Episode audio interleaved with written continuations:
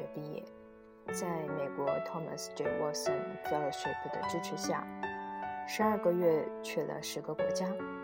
这个奖学金是由 IBM 公司背后的 Watson 家族创立经营的，每年支持四十位美国文理学院毕业生旅行一年，唯一的硬性要求是不能去去过的地方。每一位学生要求在一年中完成一个研究项目，但并不以学术研究为目的，更多的是对自我兴趣的探寻。于是有人跑遍世界研究泡菜工艺，有人穿越大陆调研艾滋疫情。我在大学的时候对现代舞特别感兴趣，于是就到各个地方和当地的现代舞者摸爬滚打，而我又特别喜欢纪实摄影。于是，半个大号旅行箱里都是显影液、定影液、显影罐、胶片。一年下来，我拍了上百卷胶片，这废掉了我很多的旅游经费。回想起来，一年跑了十个国家，真的是挺疯狂的一件事情。大概也只有在乡村大学图书馆的地下室里憋了四年之后，才会对外面的世界有如此的冲动。二零一二年的夏天，经过在北京的短暂休整，首先降落在柏林。第一印象就是好像北京啊！我当时居住在东柏林的 Eberswalder-Straße，宽阔的街道、老苏维埃式的建筑、酷似长安街的马克思大街，这一切都让一个北京人觉得特别的熟悉。而在这所有纪念碑式的建筑群落之中上演的。又是最多元而生机勃勃的亚文化，就好像北京曾经的地下文化族群。我在柏林住了两个月，和一位日本老师学习舞踏，也认识了许多年轻的艺术家。柏林生活成本很低，又有许多的小画廊，是刚起步的艺术家们最适宜的地方。不过那时候柏林的中产化已经比较严重了。就像北京的艺术家们一样，开始往城外搬迁。不知道现在他们都在哪。八月的时候，短暂去了波兰的 Gdańsk，因为北京的陶身体剧场去那里的舞蹈节首演新作佛。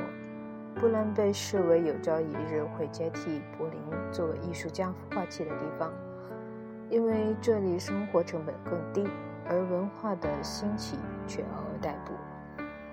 像格丹斯对这样一个波罗的海边的小城，会邀请来自世界各地的舞团演出，足以证明其文化艺术前景。回到柏林后，很快租约到了到期，打包走人，直奔 w o p p e r t 为了看一眼 pinabaus。这座山间小城是舞蹈剧场大师皮纳博士创作毕生的地方。二零零九年长眠于此。抵达的第二天，我冒着淅淅沥沥的小雨，捧着一束菊花，坐着电车寻了两个墓园，被投来无数不解的目光，终于找到了皮娜的墓，一块长满青苔的大石头，藏在一棵大树背后。有人刚刚换了新的百合。那晚我看了舞团的演出，黑暗中的两颗烟。演出结束后，和团里的台湾舞者喝酒聊天，才知道那束百合是他早晨刚刚去换的。走的地方越多，越在乎的是遇到的人，而不仅仅是眼前的风景。离开住了两个月的德国。签证很快到期，就走马观花地途经了阿姆斯特丹、海牙、安特卫普、布鲁塞尔，一直南下至巴黎，最后穿越海峡抵达伦敦。我的荷兰之旅最为让人失望。原本希望好好看看那些艺术史课上学习的十七世纪巴洛克绘画，结果赶上重大的博物馆都在闭门装修。大概只看见了一幅伦勃朗和一幅维尔米尔。伦敦是个让我觉得很憋屈的地方，因为天气不好，房租太高。每天晚上七点过后去面包店买两个半价法棍三明治，一个晚上吃，一个第二天中午吃。伦敦是舞蹈爱好者的天堂，因为著名的 s e l d e r s Wells 剧场每周都会上演全世界最优秀的舞蹈作品，而世界上也少有这样专注于舞蹈艺术的剧院。英国政府对艺术大力支持。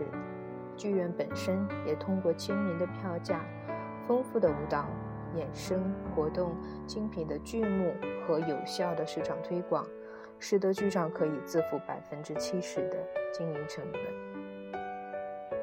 在伦敦的两个月，从以色列著名的舞团 Bas Eva 到英籍巴基斯坦裔舞蹈家 Akram Ham 的新作 Selders Wells。伦敦艺术多元化的缩影，也是值得中国剧院和艺术机构借鉴的行业的标杆。大不列颠的寒风终于把我刮到了东南亚。十二月是柬埔寨最好的时候，但二零一二年的十二月是个特殊的时刻，西哈努克刚刚过世，佛教国家要经过一百日的举国哀悼才可入葬。我在金边的两个月。每日大皇宫门口都坐满了为期念经超度的民众，许多人席地而而睡，日夜相守。柬埔寨是个生机勃勃的国家，经济发展跃跃欲试，文化也越发蓬勃。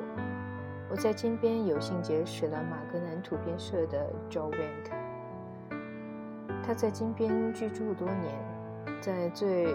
生活的层面记录了柬埔寨社会的变化与变革。离开柬埔寨的前一天，西哈努克国葬，湄公河畔满是黑白相间的十里长街送总理般的景象。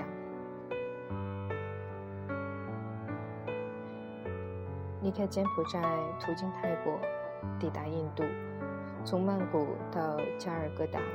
实在是从商品经济的炼狱掉进了后殖民的地狱。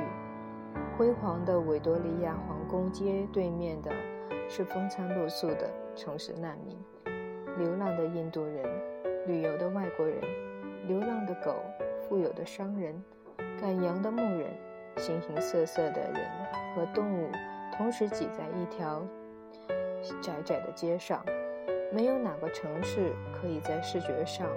如此的呈现贫富差异、历史遗伤，就像没有哪个国家可以像印度一样容纳如此多元丰富的民族、宗教、文化、阶层。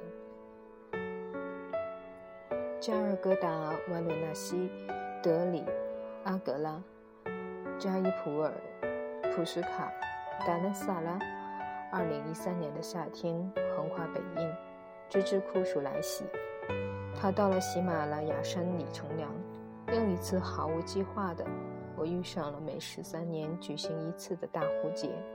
作为全世界最大的宗教集会，几千万人在那年三月聚集到了距离瓦伦纳西不远的阿拉哈巴德，在恒河中清洗身体和灵魂。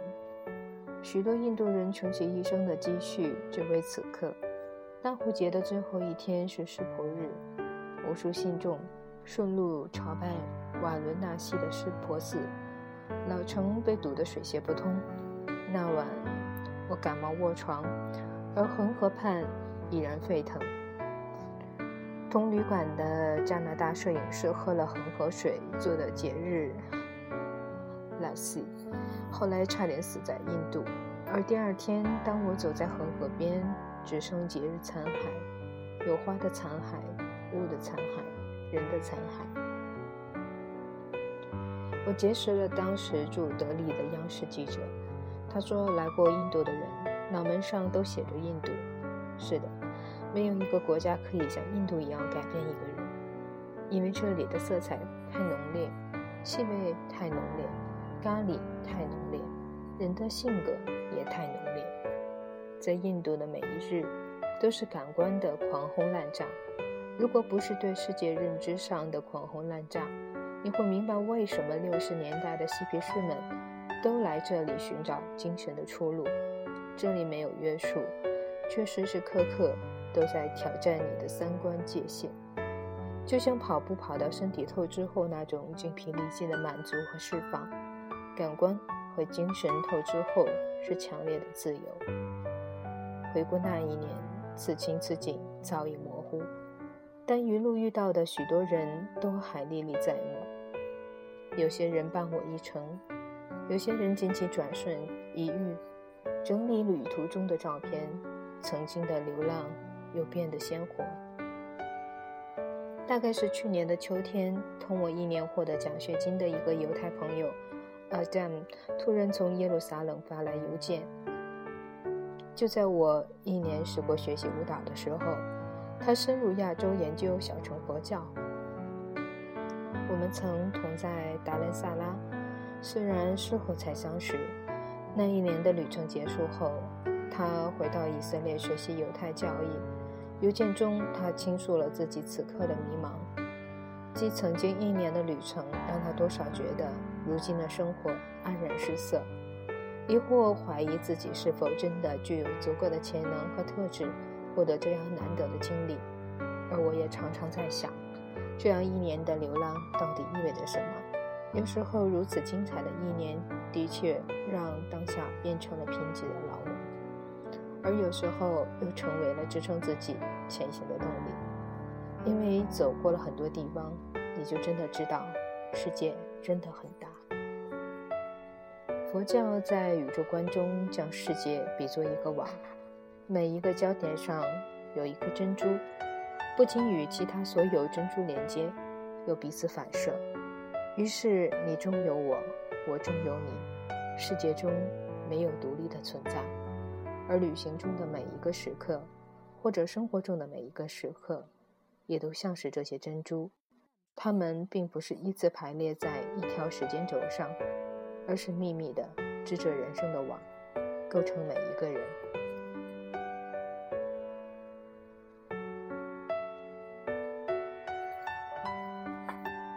这里是 FM 七四三九六，我是小鳟鱼，感谢你的收听。